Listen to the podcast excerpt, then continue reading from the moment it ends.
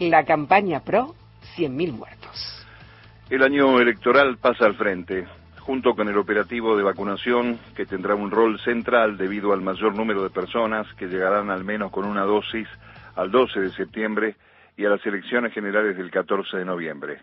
Las primarias abiertas, simultáneas y obligatorias comenzarán a tener mayor centralidad cuando a partir del 24 de este mes se conozcan los candidatos, tal como lo dispone el cronograma electoral que fue corrido dos meses después de las fechas originales debido justamente a la situación sanitaria.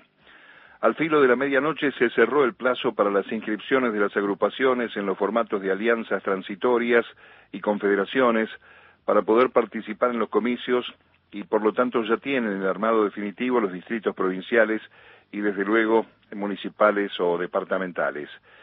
Se trata de la primera vez que votaremos en estas condiciones en el orden nacional. Ya tuvieron sus comicios Misiones y Jujuy con protocolo estricto y el 29 de agosto Corrientes elige su futuro gobernador antes de las PASO. Como ha venido sucediendo incluso desde antes de la pandemia, esa enorme red cloacal a la que seguimos llamando medios de comunicación de la derecha se ha dedicado al desgaste y menosprecio del gobierno y la autoridad presidencial.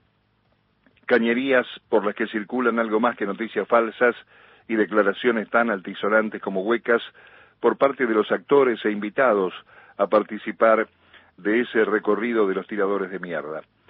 El mapa político se acomoda, aún sin las listas, con nombres y apellidos, para que con mirada federal vayamos contando las propuestas en todo el país. Pero como siempre las claves se centran en la provincia de Buenos Aires, donde el Frente de Todos, que se ha inscrito sin cambios ni mayores sorpresas y mantiene la conformación que lo llevó a la victoria en 2019 en casi todo el país, solo sumó en el mayor distrito al partido FE, que fundara el Momo Venegas, aliado en vida del dirigente de Huatre al macrismo para enfrentar al kirchnerismo en aquella época. La coalición oficialista seguirá siendo el objetivo central del ataque, reconociendo que nuevamente allí, donde se pugna por 35 bancas de diputados nacionales, se halla la expectativa para la nueva conformación de la Cámara que tiene en carpeta temas centrales aún no tratados por esta oposición obstruccionista eh, que ha tenido el oficialismo en estos casi dos años, los temas que faltan entre ellos la reforma del Ministerio Público Fiscal y la del Fuero Federal. Más movedizo con su interna, Juntos por el Cambio sí tiene novedades. Margarita Stolbizer cerró un acuerdo con Horacio Rodríguez Larreta y se integró a Cambiemos en la ciudad y en la provincia, aunque aquí con su histórico comportamiento competirá junto a Facundo Manes contra Diego Santilli.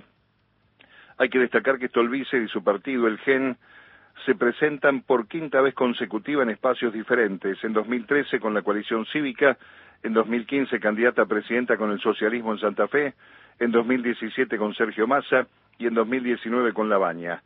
Margarita será pro en la ciudad y radical en la provincia, tal vez buscando el segundo puesto detrás de Facundo Manes cuando llegue la hora de las listas.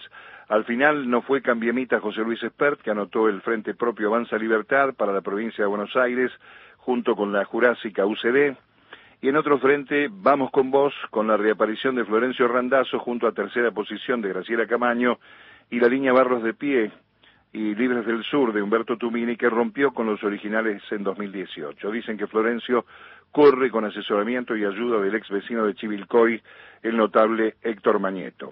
Y finalmente se anotó el frente de la izquierda de los trabajadores, nucleado eh, allí la mayoría de los partidos de izquierda, menos el nuevo más de Manuela Castañeira, que va sola en medio de una discusión y acusaciones mutuas por las que no llegaron a la unidad. Pero vayamos al, al fin de esta idea del día de hoy. Resultará para muchos prematuro instalar estos temas en el marco de preocupaciones mayores, sobre todo las económicas, e incluso la propia pandemia. Pero debemos detenernos en el cinismo de la utilización política de los muertos, el contador de pérdidas de vidas que disfrutan con fruición desde la primera víctima los medios y los dirigentes opositores. Emblema de campaña contra el gobierno a quien responsabilizan por la tragedia en el marco de la hipocresía que significó su contribución directa, aunque imposible de constatar en cifras, para que el dolor haya alcanzado a tantos.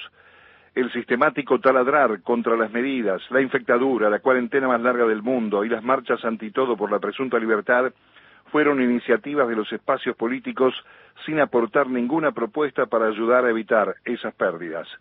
Acciones promovidas y celebradas por los difusores del odio para que la bandera de campaña vacía se apoye en el pesar de las familias afectadas. El uso carroñero de la muerte, recurso electoral de los que no quieren al país, omite los, cuatro, los casi cuatro millones y medio de recuperados y pretende distraernos frente al enorme esfuerzo de los trabajadores de la salud y el proceso de vacunación extraordinario.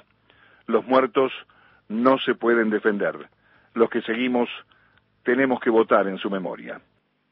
Firmado Mario Giorgi.